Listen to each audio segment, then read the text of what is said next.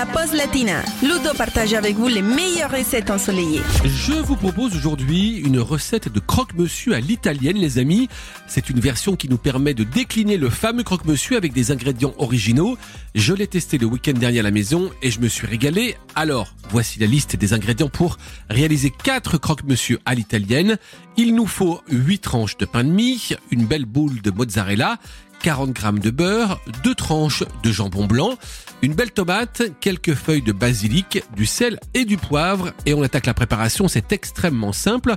On va commencer par laver la tomate et la couper en tranches. Ensuite, on va préparer nos sandwichs en les garnissant d'une demi-tranche de jambon, de rondelles de tomate, de tranches de mozzarella et des feuilles de basilic. On sale, on poivre. Et puis bien sûr, maintenant, on va beurrer les faces extérieures du pain de mie et les faire chauffer dans l'appareil à croque-monsieur. Une fois que c'est bien frais, bien grillé, bien chaud, on les coupe en deux dans le sens de la diagonale avant de les servir. Buon appetito